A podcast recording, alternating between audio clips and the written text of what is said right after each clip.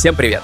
Меня зовут Николай Дубинин. Я блогер и путешественник. Объездил уже более 30 стран. Слышал безумное количество интересных историй. И в этом подкасте вместе с Озон Travel я буду вам их рассказывать. И, надеюсь, вдохновлять на путешествия. Наш первый сезон посвящен активным путешествиям по России. И в этом выпуске мы отправимся на Эльбрус. Вы услышите три истории восхождения на самую высокую горную вершину России и Европы.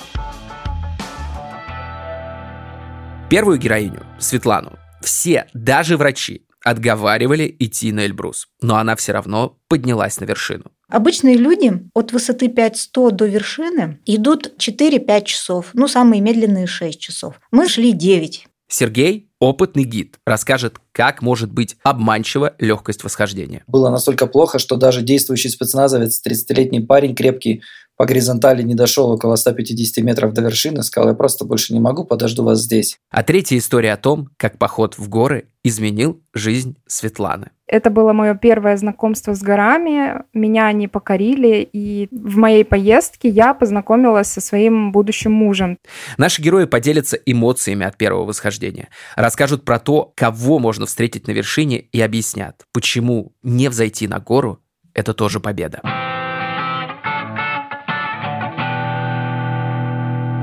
В детстве мне запрещали практически все. Спорт однозначно никакой нельзя.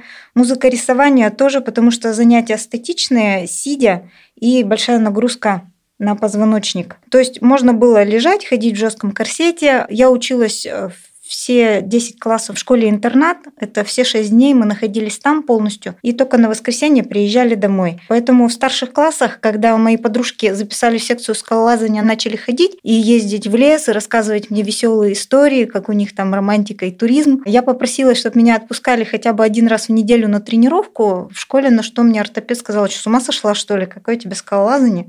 Ни в коем случае нельзя. Наша героиня Светлана пошла в поход на Эльбрус в 48 лет. Преодолеть себя и доказать всем, что она может. А ведь ей было непросто. У нее инвалидность с детства, дважды оперированный сколиоз четвертой степени. Классика жанра. Я по-своему поступила, конечно, я по воскресеньям стала ездить. А родители даже не пытались меня отговаривать, потому что уже в подростковом возрасте они точно знали, что если мне что-то запрещать, это срабатывает с точностью да наоборот. Вот. И мы ездили с друзьями по выходным на скалы под Екатеринбургом. Типа турпоходы выходного дня или на два дня с одной ночевкой. Посидим, костры пожжем, песни попоем, полазим. В 2018 году я приехала на Кавказ, увидела горы и влюбилась в них. И мы с друзьями пока гуляли, у нас не было сразу цели зайти на, конкретно на сам Эльбрус, мы поехали погулять. Один из ребят местный, поэтому ну, он говорит, там красиво, поехали. Мы гуляли-гуляли. И вот вечером как-то сидим, разговариваем. И я сказала, ребята, а давайте на Эльбрус подготовимся и зайдем. Ну, друзья, на что мне сказали, Света, тебе-то куда?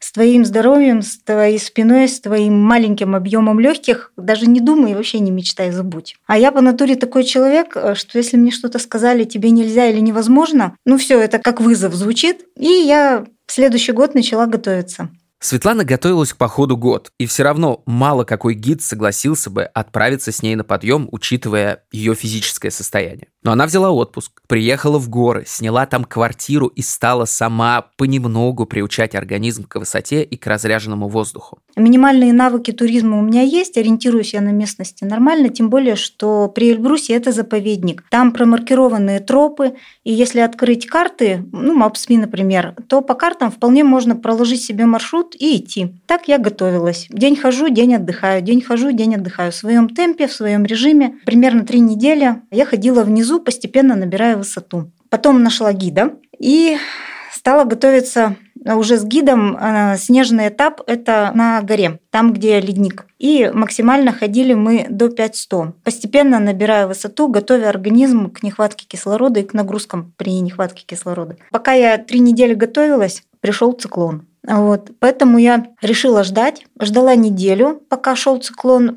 дождалась погодное окно. Смотрите, Мало кто живет в горах целый месяц. Одной недели обычно достаточно для акклиматизации. При стандартной девятидневной программе тура штурм планируется на седьмой день, а восьмой резервный. И восхождение начинается только при благоприятной погоде и может быть отложено на сутки или двое. Обычные люди от высоты 5100 до вершины идут 4-5 часов, ну, самые медленные 6 часов. Мы шли 9. Мы болтали, мы сидели минут 40, встречали рассвет, смотрели все, кто мимо нас идет. Я видела много интересных очень людей. Ну, понятно, кавказцы. И это очень забавно, когда идет группа одних кавказских ребят, начинают песню петь, а другие, которые сидят, отдыхают, они подхватывают, начинают продолжать. И у них такая типа как перекличка на своем языке, и так задорно, так энергично. Вообще классно. Я встретила там еще реконструкторов. Представляете, люди в форме Великой Отечественной войны у них. И ботинки, и кошки, и рюкзаки, пилотки красноармейские. Вообще так интересно. И мы дошли до вершины, пофоткались, поснимались. Только начали спускаться, метров 50 спустились и встретили конную экспедицию. Какие-то ребята, опять же, кабардино-балкарцы, которые проводят конные туры, они, оказывается, каждый год на лошадях совершают восхождение на сам Эльбрус. Представляете, лошади на 5642. Они в горнолыжных масках, так, э, чтобы не сжечь сетчатку глаз. А вот. Собак я видела там тоже в горнолыжных масках они ходят. В общем, очень интересное получилось восхождение. И самое главное, для меня Эльбрус это просто какой-то э, классный турпоход, На самом деле альпинисты считают любой поход, где все остались живы, успешным. И неважно, взошли вы или нет. Если все спустились и все хорошо, это уже победа каждого участника и гида. Но Эльбрус обманчив легкостью восхождения. По неофициальной статистике, около 20-30 человек в год гибнут. И последняя такая трагедия произошла в сентябре 21 -го. Непогода застала 19 альпинистов на высоте 5400 метров, то есть это практически у вершины. Да, они вызвали спасателей, но из-за обморожения 5 человек человек погибли, а 11 отправили в больницы. К сожалению, ошибки допускают из года в год и новички, и профессионалы. Гид Сергей Баранов вводит группы уже 21 год. Он владеет одной из крупнейших компаний по организации восхождений Mountain Guide. При этом зайти на вершину Эльбруса, несмотря на огромный опыт и отличную физическую подготовку, получается далеко не каждый раз. Иногда восхождения на Эльбрус бывают достаточно сложными. Самое мое долгое восхождение длилось 21 час. Это я ходил с друзьями, а не с коммерческой группой. Но мы ходили без ратраков с высоты 3700, но от бочек так называемых. Ратрак – это такие специальные машины с гусеницами. Они используются для подготовки горнолыжных склонов и доставлять людей в горы. А бочки – это одна из турбаз на Эльбрусе на высоте 3000 метров. При этом у нас закончились все ресурсы буквально, но Погода еще нам не благоволила, в том числе ветер был около 100 км в час на вершине.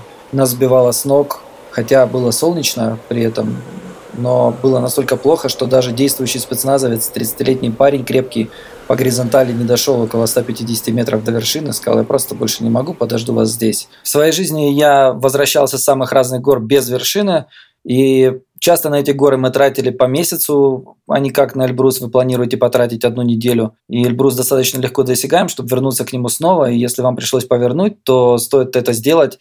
Жизнь она все-таки одна, и много лет впереди вы еще можете пытаться взойти на Эльбрус, анализируя ошибки прошлого. Но, тем не менее, я вот не жалею о том, что повернул. Даже с восьмитысячников я поворачивал, с высоты 8100 метров поворачивал, хотя было потрачено там больше месяца на гору. Но я не жалею ни о чем, потому что жив, здоров, молод и полон сил. И я еще обязательно туда вернусь. Всего Сергей совершил, внимание, 199 восхождений с клиентами. И он, как и Светлана, встречал самых разных людей и даже сам участвовал в довольно необычных восхождениях. Но, например, мы попали в Книгу рекордов России и подали заявку в Книгу рекордов Гиннесса за подъем квадроцикла на вершину Эльбруса. Естественно, мы потом спустили, и поборникам экологии сразу хочу сказать, что не оставили за собой ни капли масла, ни частички мусора, наоборот, около 50 килограмм мусора даже собрали. Также очень много обращений с тех пор, как я сводил инвалидов в 2011 году без ноги на костылях и с севера, без ратраков и канаток. С тех пор сразу много запросов от людей с ограниченными возможностями на восхождение на Эльбрус, и я работал с такими людьми 8 раз на Эльбрусе. Среди них были и парализованные, и люди с ДЦП. И, в общем, все проекты окончились успешно. Это не самая простая работа, но при должной подготовке уже достаточно большой опыт, все проходит очень гладко. Также мы много работали с детьми от 8 лет, и самый пожилой мой восходитель был 86, он, правда, не взошел, а 76 был мой рекорд того человека, который со мной взошел на вершину.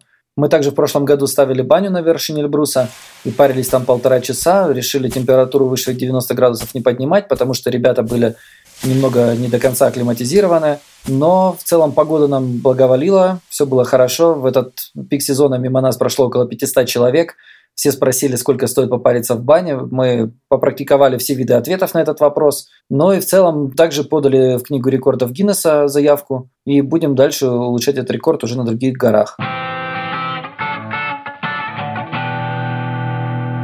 Сергей с 19 лет вводит группы на вершину Эльбруса. Но не каждый так быстро находит свое призвание. Наша следующая героиня Светлана работала на заводе и даже не думала о восхождениях, пока не познакомилась со своим будущим мужем. Первый раз в 2018 году я приехала на Кавказ, я поехала первый раз путешествовать одна, никого не зная. И это было мое первое знакомство с горами. Меня они покорили, и там я первый раз узнала о том, что вообще существует э, восхождение, что люди идут э, в горы, что это оказывается интересно. И я просто себе поставила цель, я поняла в тот момент, что я очень сильно хочу взойти на Эльбрус. И как раз э, в моей поездке я познакомилась со своим будущим мужем там. Он уже на то время работал гидом на Эльбрус, и я с ним э, консультировалась, спрашивала, откуда лучше пойти. Я знала, что есть маршрут с севера, есть маршрут с юга. Мне больше хотелось пойти с севера, я хотела чего-то более сложного, я хотела идти с рюкзаком, спать в палатках, но меня мой э, муж э, остановил, то есть он мне сказал, что нет, нужно сначала сходить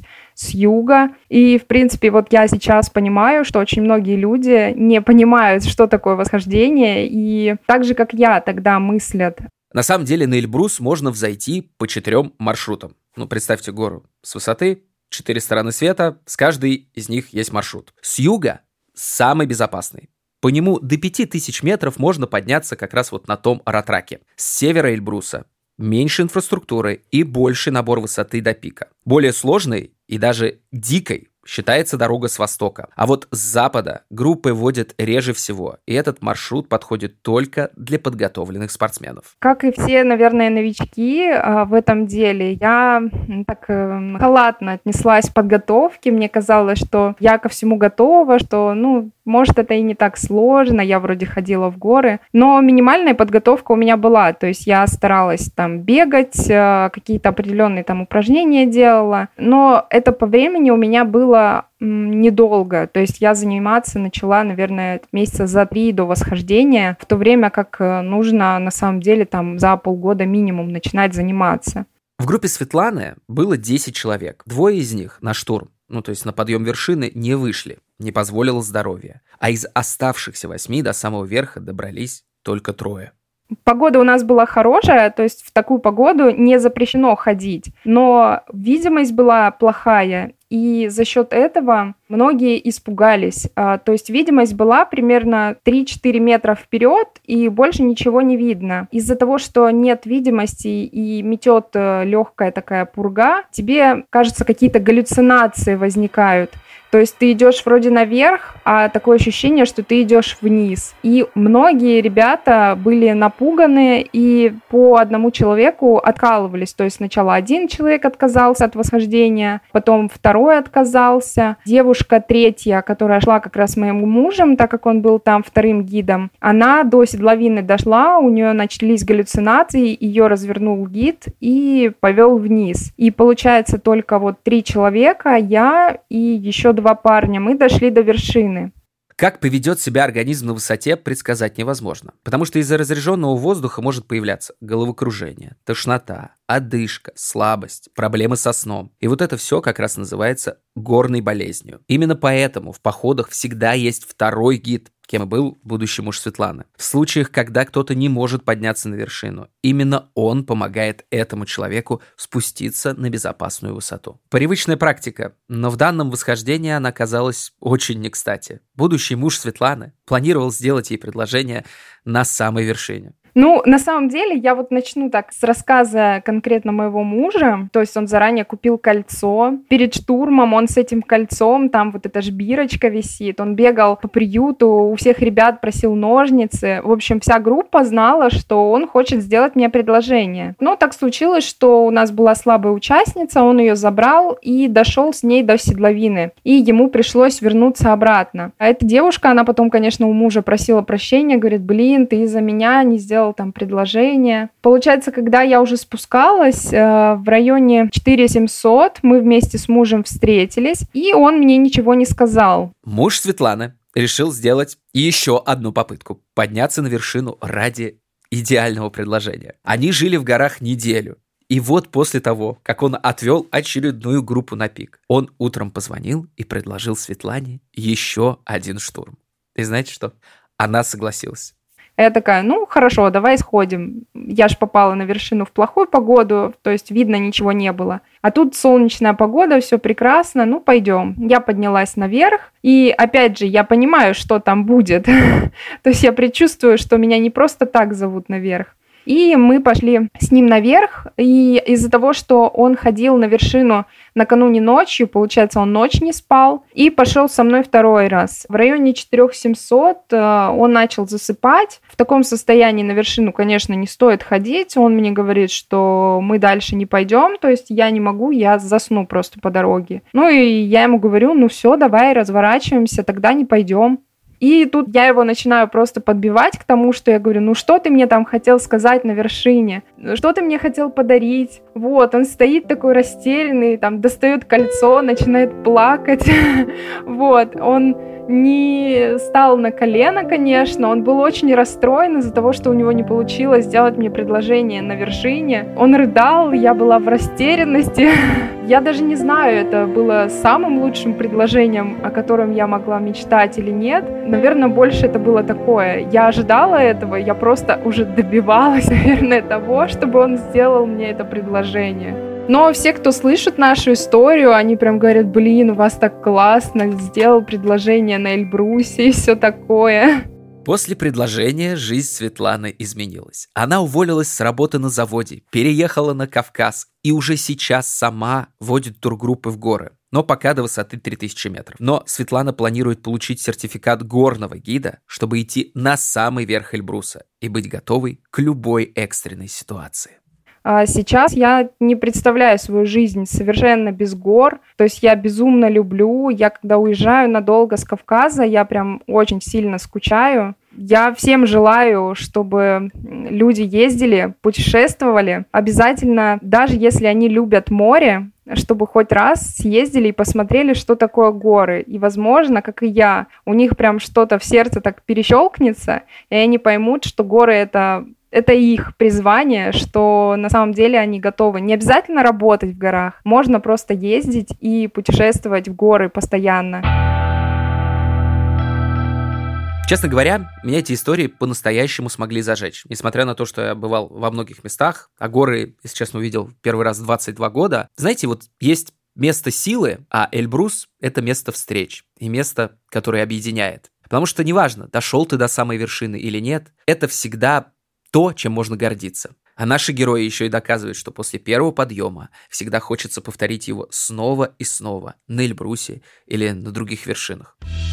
С вами был подкаст «На дорожку» от Озон Travel. Слушайте нас на любой удобной вам платформе. Не забывайте ставить оценки и отзывы. Это поможет нам достичь самых высоких вершин. А еще больше историй про активные путешествия по России читайте на Озон Клуб. Впереди нас ждет много приключений. Подкаст создан при поддержке студии Богема и Две дорожки, а над выпуском работали ведущий Николай Дубинин, продюсер Анна Притчина, редакторы Эдуард Царионов и Анна Звановская и звукорежиссер Кирилл Виницкий.